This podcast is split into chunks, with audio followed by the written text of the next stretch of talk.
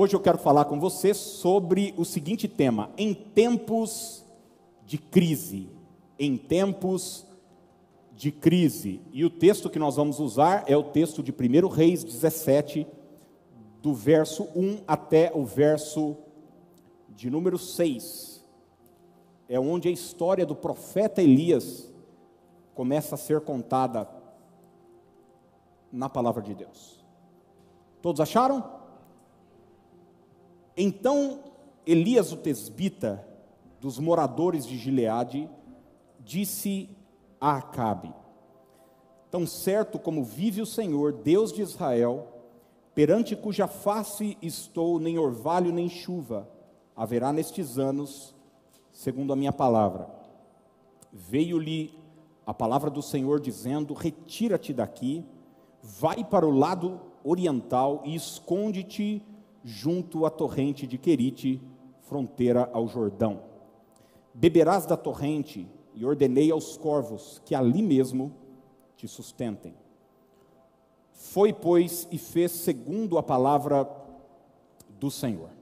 Retirou-se e habitou junto à torrente de Querite, fronteira ao Jordão. Os corvos lhe traziam pela manhã pão e carne, como também pão e carne ao anoitecer e bebia da torrente, mas passado é, e, bebia, é, e bebia da torrente. Só aí até o verso de número 6.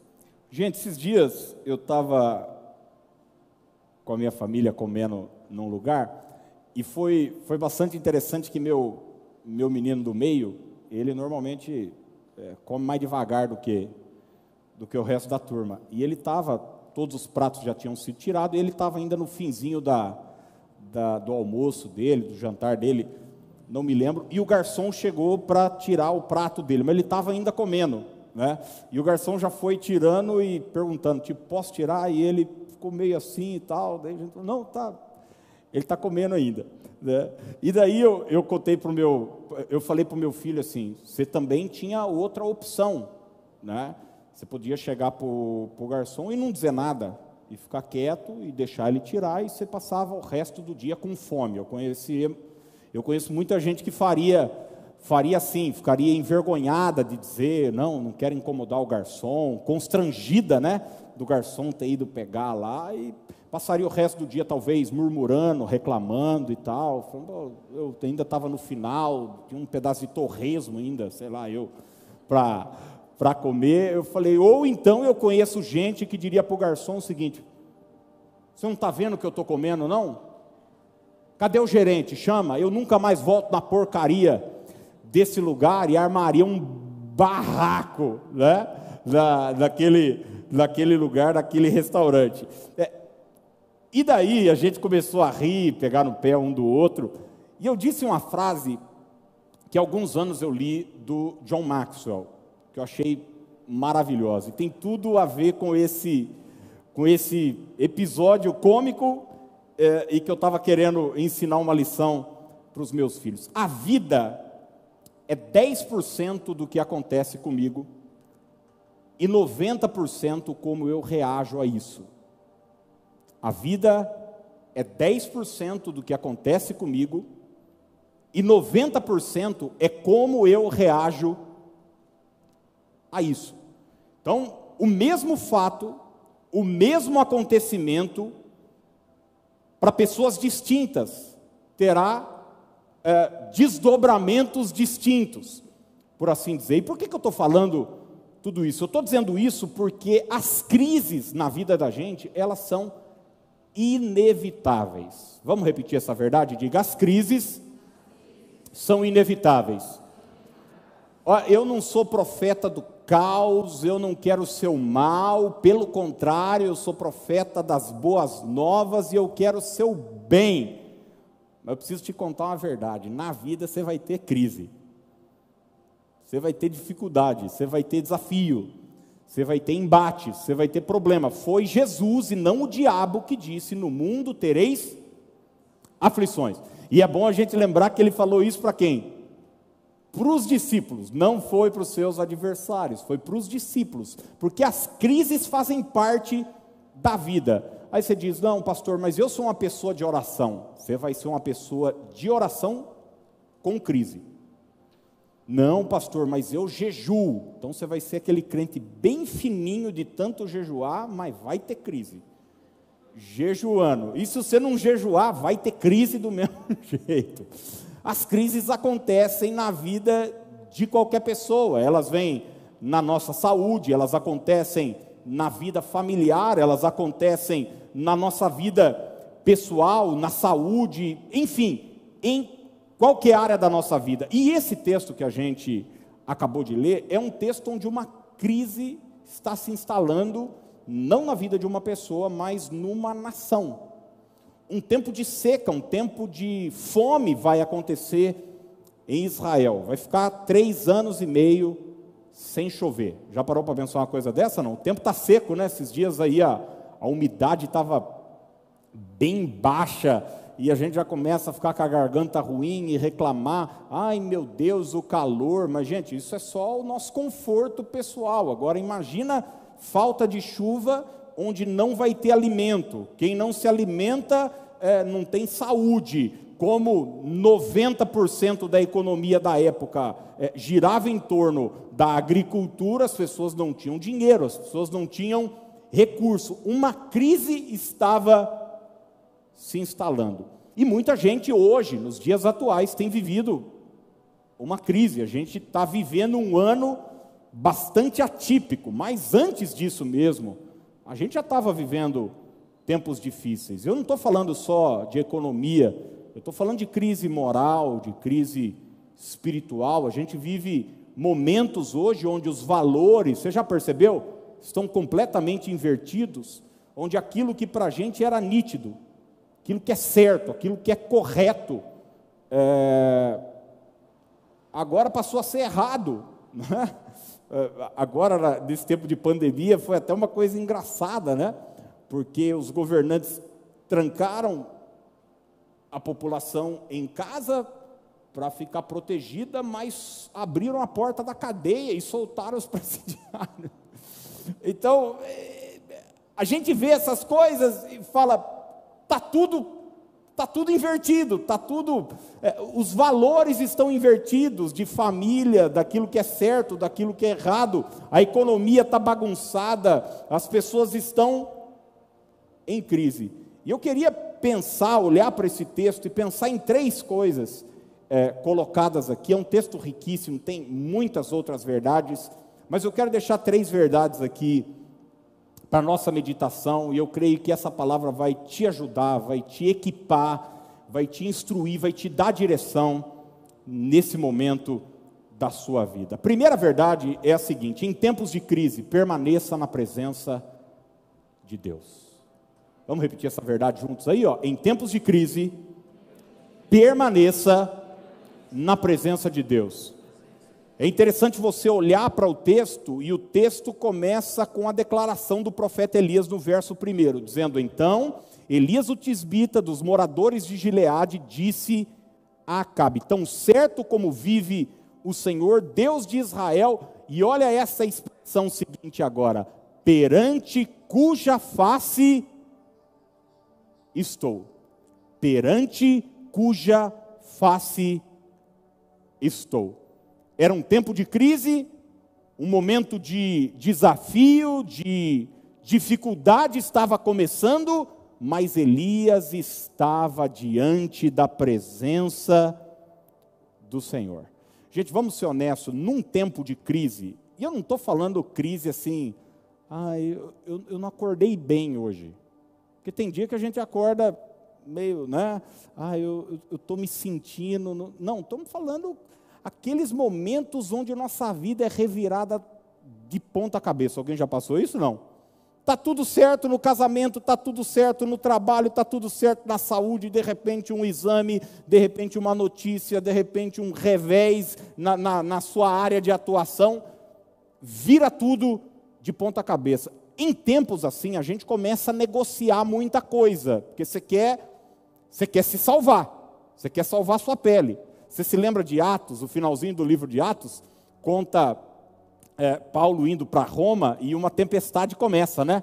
Então eles para tentar salvar o navio, eles começam a jogar para fora do navio o quê? A carga, é, alimento. Olha só, começam a, abrir mão até de, de se alimentar de. Por quê? Porque o mais importante é eles e o navio. Mas chega uma hora que até o navio se desfaz.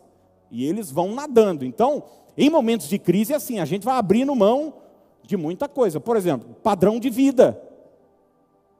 Você tem um, salário bom, legal, de repente você é mandado embora, vai ficar três meses seguro, mas depois você arruma um outro trabalho ali que vai te sustentar, você vai, só que você vai ganhar metade ou um terço do que você ganhava. O que é que você vai ter que fazer? Ah, meu amigo, você jantava fora aí duas vezes por semana, agora hashtag fica em casa. E não é por causa de, de vírus, não, é por falta de grana. Né? Você é, viajava todo ano e tal, e agora, meu amigo, arruma a casa de um parente aí, aqui no litoral mesmo, e vai lá. É, pega um frango, uma farofa bem feita, e vai para a praia. Você negocia o padrão de vida. Você, ah, ai não, todo mês eu gosto de comprar uma roupa para mim, ou no seu negócio. Agora, meu amigo, agora é outlet. Outlet é um nome chique para bazar, né? É, mas é isso aí. Agora vamos, vamos ver aí que, que, como é que a gente vai se virar. A gente negocia num tempo de crise.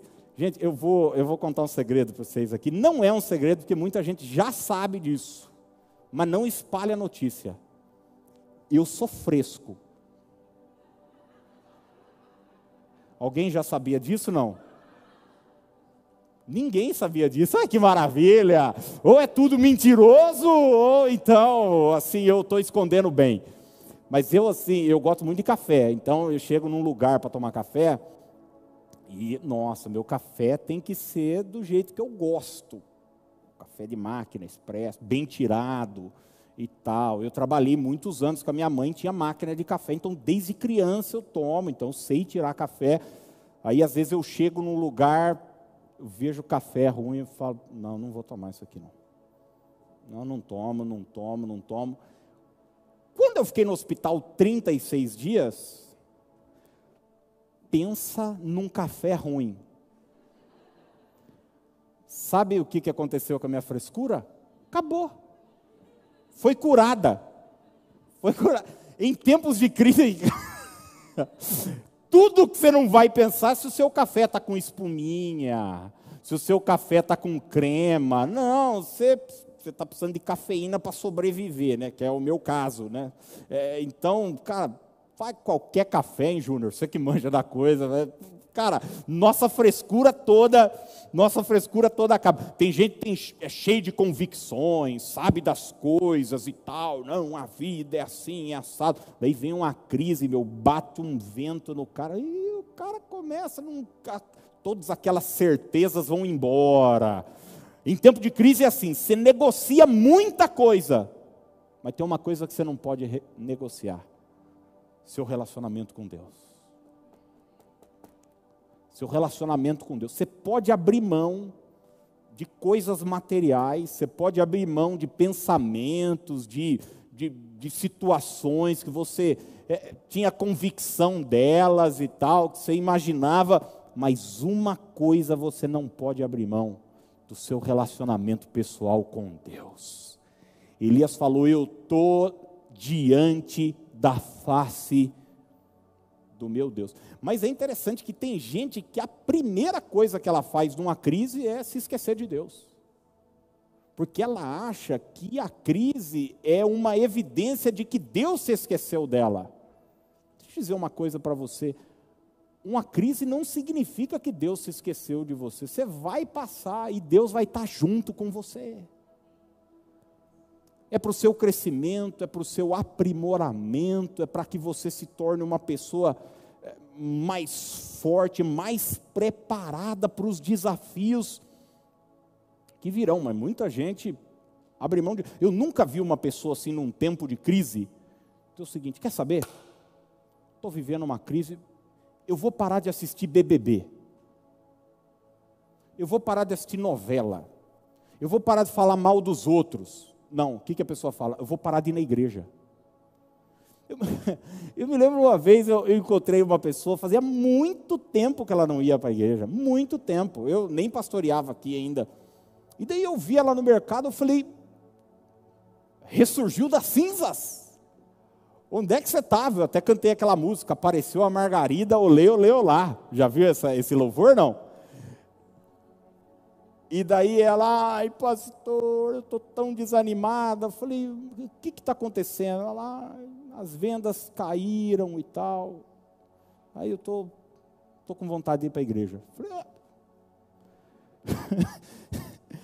Sabe, a gente precisa chegar num nível de maturidade, gente, porque isso é, é, é, é um traço de um relacionamento de um, de um, filho mimado. O pai não faz o que eu quero, não age do jeito que eu quero, então eu tento bater pé, eu tento ficar de bico. Deixa eu falar, pode funcionar com o seu pai, pode ter funcionado com a sua mãe. Quando você fazia bico, batia pé, daí você vencia ele por cansaço. Se tem uma coisa que Deus tem é paciência. Pode bater pé, pode fazer bico, pode falar, não vou mais na sua casa. Ele, tranquilo. Você lembra qual foi o relacionamento do pai com o filho pródigo? Foi de amor, foi de, de honra ao filho quando o filho chegou, mas enquanto o filho não voltou, o pai está lá, o pai está na casa dele. O pai não foi lá no meio do porco, o pai continuava na casa dele o arrependimento, a mudança de mente do filho, chegar num ponto e dizer: pera um pouco, eu preciso voltar para a presença do meu pai, eu preciso voltar para a casa do meu pai, é que fez toda a diferença. Eu vi agora, nesse tempo de pandemia, quantos colegas pastores reclamando, falando, Aquiles, pessoal, pessoal parou de as lives foram caindo, audiência, tem gente que não voltou mais para a igreja. Acontece. Acontece. Infelizmente acontece. Uma crise. Seis meses. Eu entendo uma pessoa que estava firme, se exercitando na academia e tal, e não sei o quê. Daí falei, nossa, fiquei cinco meses academia fechada, eu perdi o pique para voltar. Mas agora, para a presença de Deus. para aquilo que deveria ser prioridade na nossa vida, não. Mesmo em meio às crises, não negocie a presença de Deus. Não negocie sua vida de oração, não negocie sua vida na palavra, não negocie. Jesus Cristo, quando ele enfrentou sua crise mais complicada, ali no Getsemane, é o texto que Jesus vai, vai ser preso Judas vai o entregar, vai chegar com os soldados e tal. Imagina você que ama seus amigos, investiu sua vida para os seus amigos, ensinou seus amigos, curou eles, todos eles vão virar as costas para você. É o, é o que Jesus está tá vivendo e vai para a cruz. Olha o que Jesus faz nesse momento, Mateus 26, 36. Em seguida, foi Jesus com eles a um lugar chamado Getsemane. Só um parênteses aqui, Getsemane é o lugar da prensa. É o lugar da prensa, é o lugar da crise, é o lugar da prova, é o momento difícil. Jesus vai para esse lugar e disse a seus discípulos: Assentai-vos aqui, enquanto eu vou ali o quê? Orar. Jesus vai para a presença do Pai. Presença do Pai. diz: Pai, se possível, passa de mim, sem que eu beba, mas seja feita a tua vontade e não a minha. Jesus não negociou a presença do Pai. Segunda coisa, em tempos de crise, esteja atento à direção de Deus. Vamos repetir? Diga: em tempos de crise, esteja atento à direção de Deus. Olha como o verso 2 traz essa verdade. A crise está colocada. 1 Reis 17, 2. Veio-lhe a palavra do Senhor, dizendo: Veio-lhe a palavra do Senhor, dizendo. Gente, em tempo de crise, todo mundo tem uma opinião, não é verdade? Aí você está vivendo, por exemplo, uma crise no seu casamento. Você tem uma opinião, como agir. Sua cabeleireira tem outra opinião. A manicure tem outra opinião. O pastor tem outra opinião. A moça que faz massagem tem outra opinião. A outra que faz limpeza de pele tem outra opinião. A mulher que faz botox tem outra opinião. Que mulher chique é essa, hein? Passa o dia, ó. Essa é madame, hein? A, a, que isso, hein? Que isso? Você está bem, irmã? Que maravilha. Todo mundo tem um pitaco para dar na sua vida. Todo mundo tem um pitaco. A gente agora, vivendo há seis, sete meses com essa situação, tem um povo que fala uma coisa e tem um povo que fala exatamente a outra, a outra coisa, o oposto. Está tá do outro lado. Tem médico que fala uma coisa, outros médicos falam outra coisa. A questão é a seguinte: em tempos de crise, quem eu vou ouvir na minha vida? E eu quero dizer para você o seguinte: que nas crises que você viver, nas crises que eu viver, Deus sempre terá um plano. Vou repetir para você: Deus sempre terá um plano. Deus tem uma palavra, Deus tem uma opinião, e você e eu precisamos estar atentos à voz de Deus, ao que Deus tem para falar. A crise estava posta, não vai chover por alguns anos, tem uma dificuldade vindo por aí, dias difíceis vindo por aí, mas tem uma palavra de Deus para me direcionar. Não vai faltar direção do céu para você, não vai faltar palavra de Deus para você. É por isso que quando você entra por aquela porta, é por isso que quando você assiste o culto pela sua casa, em que circunstâncias for. Eu não vou vir aqui falar da minha opinião sobre uma coisa, do que eu acho, do que eu penso. O nosso compromisso aqui é falar daquilo que Deus deixou na Sua palavra.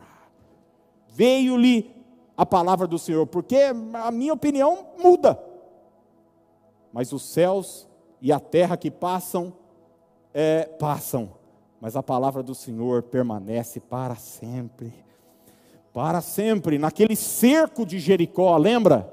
Jericó, capítulo, Josué, perdão, capítulo 6. Deus tinha um plano. Deus tinha um plano. Josué ouviu o plano de Deus, cerca a cidade, dá sete voltas.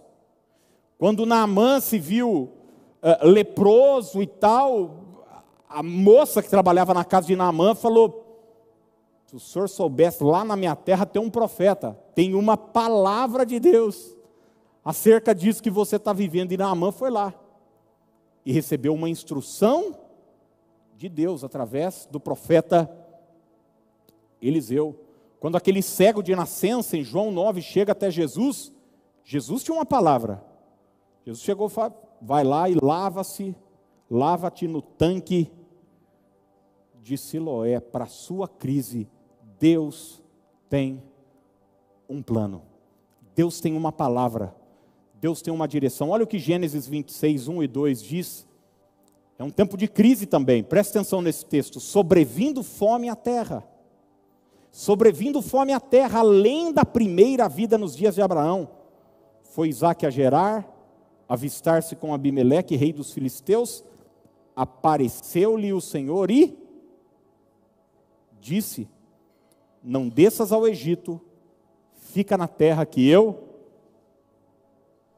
te disser. Olha que coisa. É, eu já dei esse exemplo aqui, né? É, é, é muito comum. Quando o país está vivendo uma situação difícil, aí é, é uma da, o povo tem um fogo de mudar para o exterior. Ah, não dá esse país e tal. Teve um tempo atrás, foi um monte de brasileiro para fora. Falando contra, não, viu? Faça o que Deus tiver para você, que é o melhor. Mas não porque você quer, não porque você, mas porque Deus tem para você. Daí eu me lembro em 2008, Estados Unidos quebrou banco e tal, e mercado imobiliário, aquela coisa toda. Volta todo mundo, volta para cá. E, e aqui a gente estava voando, né? País estava indo bem e tal. Daí eles se reergueram e nós ladeira abaixo. Daí volta para lá, volta para lá. E... Ah, eu não quero fazer da minha vida uma gangorra, não. Eu não quero ficar é, vítima das circunstâncias. Eu quero ser direcionado por Deus. Eu não sei você, mas eu resolvi.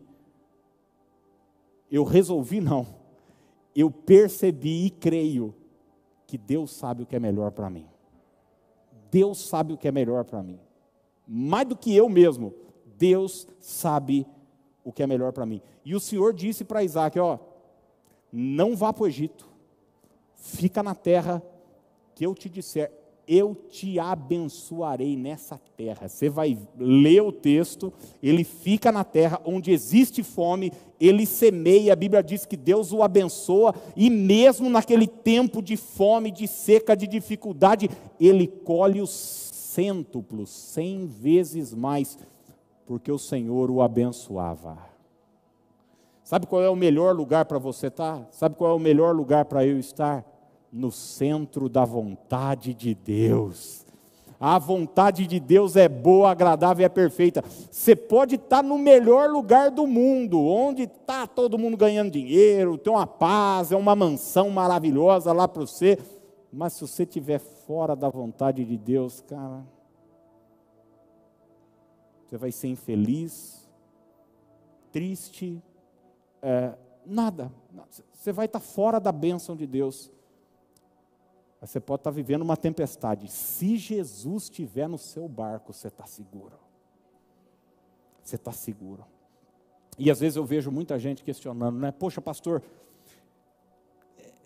eu estou vivendo uma crise, mas Deus não fala comigo. Eu não, tô, eu não ouço a voz de Deus. E a gente precisa ser honesto, gente, e parar para pensar o seguinte: será que Deus não está falando? Ou Deus está falando e eu não estou ouvindo? Porque tem isso, né? Muitos casais é, sabem do que eu estou falando, não precisa ser casal, pai e filho. Você está conversando com uma pessoa, um está falando, o outro está até está tendo som. Uma pessoa está com a cabeça em outro lugar. Ou está mexendo no celular, ou assistindo televisão, ou está olhando para a outra, balançando a cabeça, mas a cabeça está no mundo da lua. E muitas vezes é assim. Deus está falando, mas é a gente que não está ouvindo. Você vem para o culto, Deus fala, Deus fala, Deus fala, mas você está em outra frequência. Eu costumo dar esse exemplo que é mais fácil da gente ouvir, né? Você entender, você precisa estar tá na frequência do céu. Tem um monte de onda de rádio aqui. Você vai ouvir a rádio que você estiver sintonizado. Mas às vezes a gente está sintonizado na frequência do medo, na frequência da opinião pública, na frequência da ansiedade, na frequência dos nossos traumas, das nossas dores, do nosso passado, e daí a gente fica só ouvindo essas vozes constantemente nos destruindo. Mas se você sintonizar na frequência da fé, tudo vai começar a mudar. Ou às vezes é o seguinte: Deus está falando, você está ouvindo, mas Deus não está falando o que você quer ouvir. Você tem outros planos. Tem essa também, né? Eu, eu, já passei por isso zilhões de vezes. Ah, às vezes a pessoa ela te busca, não é porque ela quer uma opinião, é porque ela quer que alguém concorde com o que ela já quer fazer. Eu poderia dar N exemplos, eu não vou fa fazer isso, obviamente, mas de gente que veio buscar uma opinião e ela estava disposta a fazer um absurdo. Um absurdo, completamente contra a palavra de Deus. Completa... Eu falei: olha, se você bateu na minha porta para buscar esse tipo de, de, de, de apoio, desculpa, mas eu não tenho esse apoio, esse apoio para te dar. A palavra de Deus é exatamente o contrário do que você está disposto uh, a fazer ou querendo ou querendo fazer. E daí a gente acha que Deus não concorda, porque na verdade é o seguinte: a gente criou um Deus para a gente, é, que é uma espécie de boneco que só vai falando o que, o que eu mesmo quero. Quem está entendendo o que eu estou dizendo ou não? E um pai contraria seu filho, um bom pai. Um bom pai diz não para o seu filho. E daí a gente fala, pô, Deus não está falando comigo. Não, está falando. Mas está falando para você ir para Sarepta. E sabe o que, que significa Sarepta? Lugar de fundição. É, lugar de. é lugar de, de dificuldade, é lugar de prova, é lugar de crise. E Deus fala: Acho que não foi Deus que falou, não. Acho que foi o diabo que falou. Eu acho que foi minha carne. Eu acho que eu estou ouvindo vozes. Mas não, foi Deus mesmo. Falou: Vai para o Ribeiro de Querite. Né? Primeiro ele vai para Querite, Querite para o Ribeiro de Querite, perdão, e depois ele vai para Sarepta, é, vivendo essa mesma experiência de ser provido num lugar completamente improvável.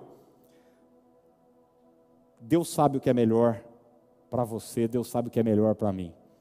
Eu me lembro quando eu era menino, um, um seminarista da igreja pregou uma mensagem, ele estava falando, dando exemplo justamente sobre Deus nos instruir, e ele levou uma escada para o meio do púlpito. E todo mundo ficou olhando, falou, mas o que, que esse doido está fazendo com essa escada aí? E ele armou a escada e subiu na escada. E pregou parte da mensagem lá em cima da escada. E ficou marcado na minha mente. Falando o seguinte: Deus vê do alto da escada. Deus vê mais alto, Deus conhece o futuro, Deus sabe, Deus vê as coisas de uma outra perspectiva que a gente não vê. Deus sabe o que é melhor para nós. Provérbios 3, 5, para a gente ir para o último ponto, Salomão diz o seguinte: confie no Senhor de todo o seu coração. Confie no Senhor de todo o seu coração e não se apoie em seu próprio entendimento. Você tem duas saídas no momento de crise: recorrer ao seu próprio entendimento, à sua sabedoria, fazer. Não, peraí, eu tenho um plano, eu tenho uma. Tenho que elaborar alguma coisa. Ou você pode buscar a direção de Deus e confiar que Ele sabe o que é melhor para você. Confie que Deus sabe o que é melhor para você. Você pode levantar sua mão direita para o alto e diga: Deus tem o melhor para a minha vida. Então, esteja atento, esteja atenta à voz de Deus. E terceiro e último lugar, em tempos de crise, obedeça à voz de Deus. Em tempos de crise, vamos falar juntos, diga: obedeça à voz de Deus. Verso 5: Foi, pois, e o que, gente? O que é que diz aí? Fez segundo a palavra do Senhor. Então, você vai olhar para o verso 3 e 4, né? Deus diz o seguinte: você vai para tal lugar, você vai para o ribeiro, você vai para o lado oriental, você vai se esconder lá e os corvos vão levar a comida para você, e você vai beber água lá. É lá que você vai versículo 5. Elias foi para onde, gente? Você lembra de Jonas? Jonas ouviu a voz de Deus. Jonas sabia da vontade de Deus. Deus falou para Jonas o seguinte: você vai para Nínive. Então, até aqui, Elias e Jonas estão iguais. A diferença é que o nosso profeta Fujão fez o quê? Foi exatamente para o lugar contrário onde Deus havia apontado para ele. E muitas vezes na vida é assim. A gente sabe o que Deus quer, mas a gente não obedece o que Deus quer. Deus nos aponta, está claro. Por exemplo, Deus diz: perdoe, abandone essa mágoa. Deus diz: seja fiel, corte esse vício, pare de se relacionar com essa pessoa, abandone isso. Deus é claro, direto, objetivo, culto após culto, vez após vez, o Espírito Santo dentro de você testificando, te incomodando, muitas vezes tirando seu sono, para te mostrar: o caminho é esse, o caminho é esse. Mas a gente insiste no erro, mas a gente insiste naquilo que não deve é, insistir. E a chave nós precisamos entender é a obediência. Eu sou um defensor profundo do conhecimento bíblico. Vocês sabem, eu fico aqui, gente, vamos ler a Bíblia, gente. Vamos ler a Bíblia, gente. Vamos ler a Bíblia, gente. Você já me ouviu falar isso quantas vezes aqui? Vamos ler a Bíblia. Se você não tem costume, pelo amor de Deus, leia nem que seja um pouquinho. Se você não aguenta ler nem um pouquinho, põe o Cid Moreira para ler lá no YouTube. Mafal alguma coisa, leia essa Bíblia, leia essa Bíblia, leia essa Bíblia. Eu fico aqui igual um doido, todo culto, falando para você conhecer a Bíblia. Mas deixa eu falar uma coisa para você. Só que não é tudo. Não é suficiente. Conhecer a Escritura é o primeiro passo. Mas obedecer à Escritura é a chave para a vitória. Quando eu obedeço, saber o que Deus tem para mim é maravilhoso, é fundamental. Saber qual é a vontade de Deus, o plano de Deus é maravilhoso, mas isso é só um farol que vai iluminar o meu caminho. A minha obediência me fará percorrer esse caminho. Deus mandou Elias para o Querite, e ele foi para onde, gente? Para o Querite. E a provisão estava onde? No Querite. Porque a vitória que você precisa, o milagre que você precisa, está num lugar chamado obediência. Às vezes a gente tem outros planos, né? Ló, quando viu as campinas do Jordão, disse que era parecido com a, o jardim do Senhor. Ele olhou e falou: É para lá que eu vou, vou deitar e rolar, vou ficar rico, bilionário. E ele foi. Mas Deus não foi junto, não era Sodoma e Gomorra. E Abraão ficou com a terra seca, gente, deserta, difícil, árida. Mas tem uma coisa: Deus estava junto. Deus estava junto. O segredo é a obediência. Você se lembra naquele primeiro milagre de Jesus? Caná da Galileia. Jesus é convidado para uma festa, ele vai lá, sua mãe está lá, seus discípulos estão lá, no meio da festa, acabou o vinho. Agora imagina você o escândalo que ia ser no jornal, na Gazeta de Caná da Galileia, falando no outro dia que o casamento foi interrompido porque os noivos não compraram vinho suficiente. Então interromper a festa, o vinho para aquela cultura é símbolo de alegria. Já imaginou, gente, acabar farinha na casa de um baiano? Posso falar, porque minha família é baiana. Você vai na casa do meu avô, pode não ter um monte de coisa, mas farinha tem. Farinha tem, tem sempre, tem sempre. Esses tempos atrás, eu não sei o que, que a Dani falou, viu, vocês estão tomando muito café, ó se acabar eu não vou comprar mais. Eu falei, eu vou embora de casa. Então você resolve, ou compra um pacote a mais, ou eu saio de casa, porque aqui não vai faltar isso. Pelo amor de Deus, eu não tomo pinga, não tomo cerveja, não tomo uísque, eu não tomo não sei o mas café eu tomo. Não pode faltar. Vinho numa festa de judeu não podia faltar. E a turma começou a ficar desesperada. Aquele burburinho, corre daqui, corre dali. Imagina os garçons chamando e tal, a turba e tal, aquele frisson. E agora, como é que nós vamos fazer? Maria chamou os garçons da festa. Imagina você a cena. Chegaram os caras lá, tudo gravatinha borboleta de bandeja.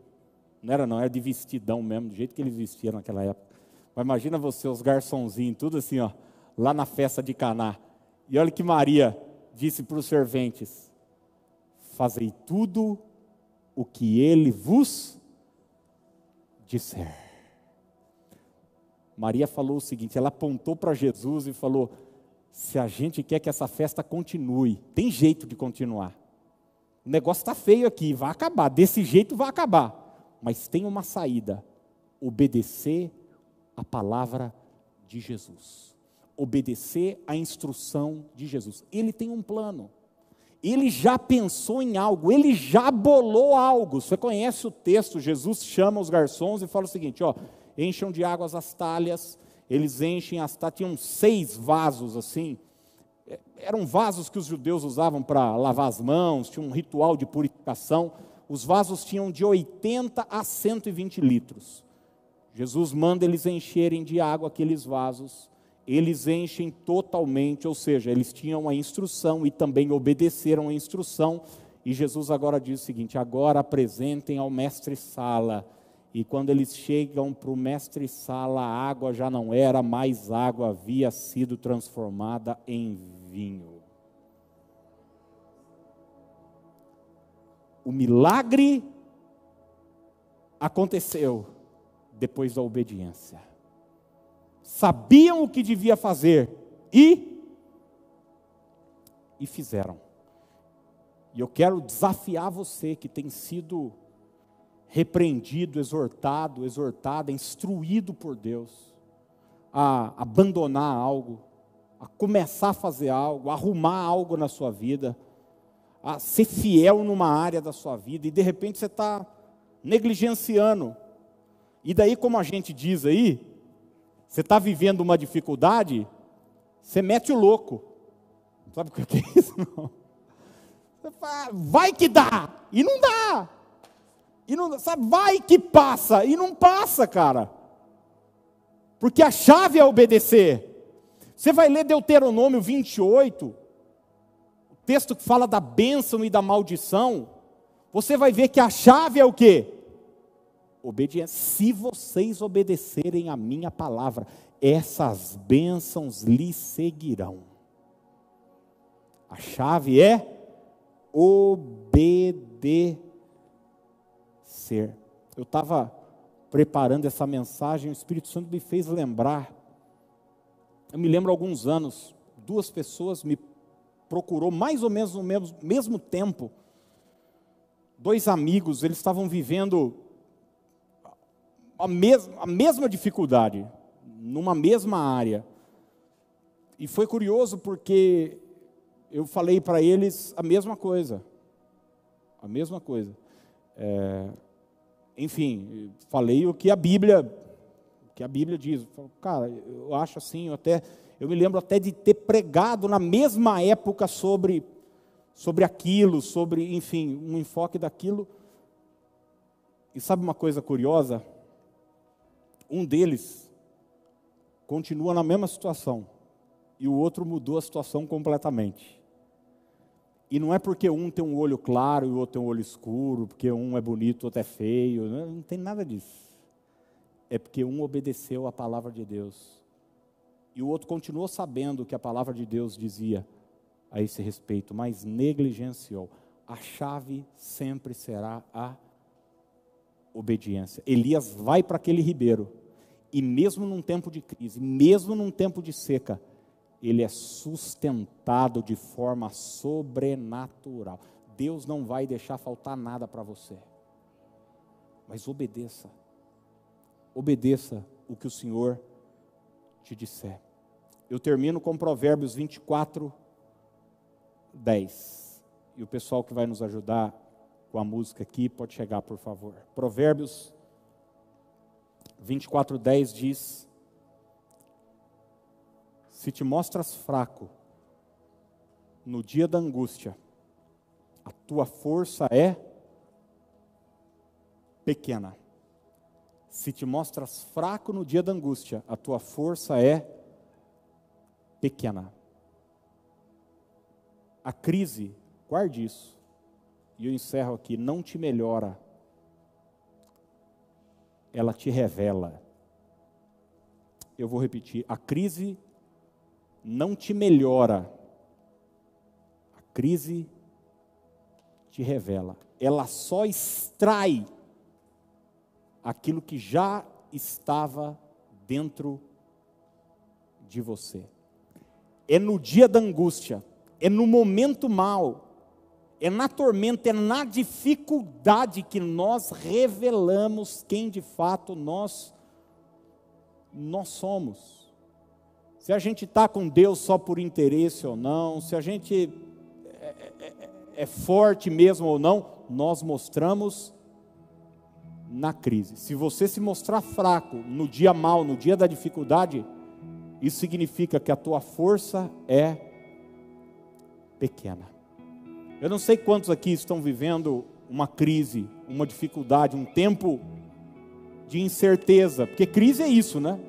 Você, você não tem garantias humanas, materiais falando. Mas eu quero te dizer que, mesmo em meio à crise, vai ter palavra de Deus para você, vai ter a presença de Deus com você. Agora, por favor, faça a sua parte, obedeça o que Deus te disser. E olha, eu quero abrir um parênteses para dizer para você o seguinte: que muitas vezes Deus vai te pedir uma coisa que não tem lógica. Alguém já viveu essa experiência? Não. Não tem lógica humana. A matemática não fecha. Não tem, não tem lógica eu ter que procurar fulano se foi ele que me ofendeu. Não tem lógica eu fazer isso num tempo. Tem lógica eu colocar um cajado no meio do mar. Não tem lógica eu dar uma volta, sete voltas numa cidade. Não tem lógica eu mergulhar sete vezes nesse rio, sendo que tem rio melhor lá na minha terra.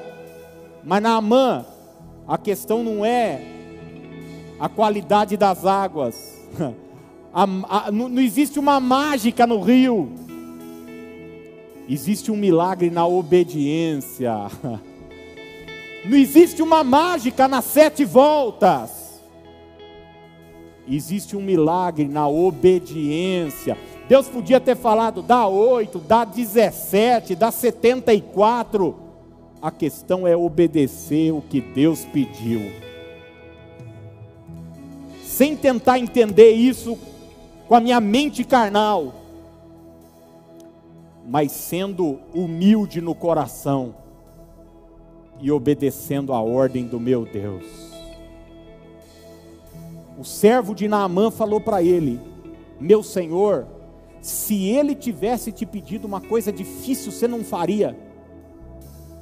Eu, eu conheço gente que assim, você, ela quer uma coisa complicada, Falou o seguinte: não, você vai comprar um lençol que nunca foi usado, você vai pegar uma galinha preta, você vai pegar duas garrafas de cachaça, você vai pegar um, um.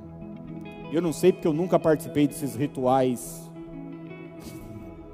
Você vai pegar um charuto de não sei o que, você pega um não sei o que. Ela quer uma coisa complicada. Ó, oh, mas o lençol tem que ser de uma medida tal, o coiso tem que ser, e daí você vai para uma cachoeira e não sei o quê. Ele está disposto até fazer um negócio doido desse. Mas daí quando Deus chega e diz o seguinte: não, é simples, é só crer, é perdoar, é ser fiel. Ela diz: será mesmo? A chave é obedecer.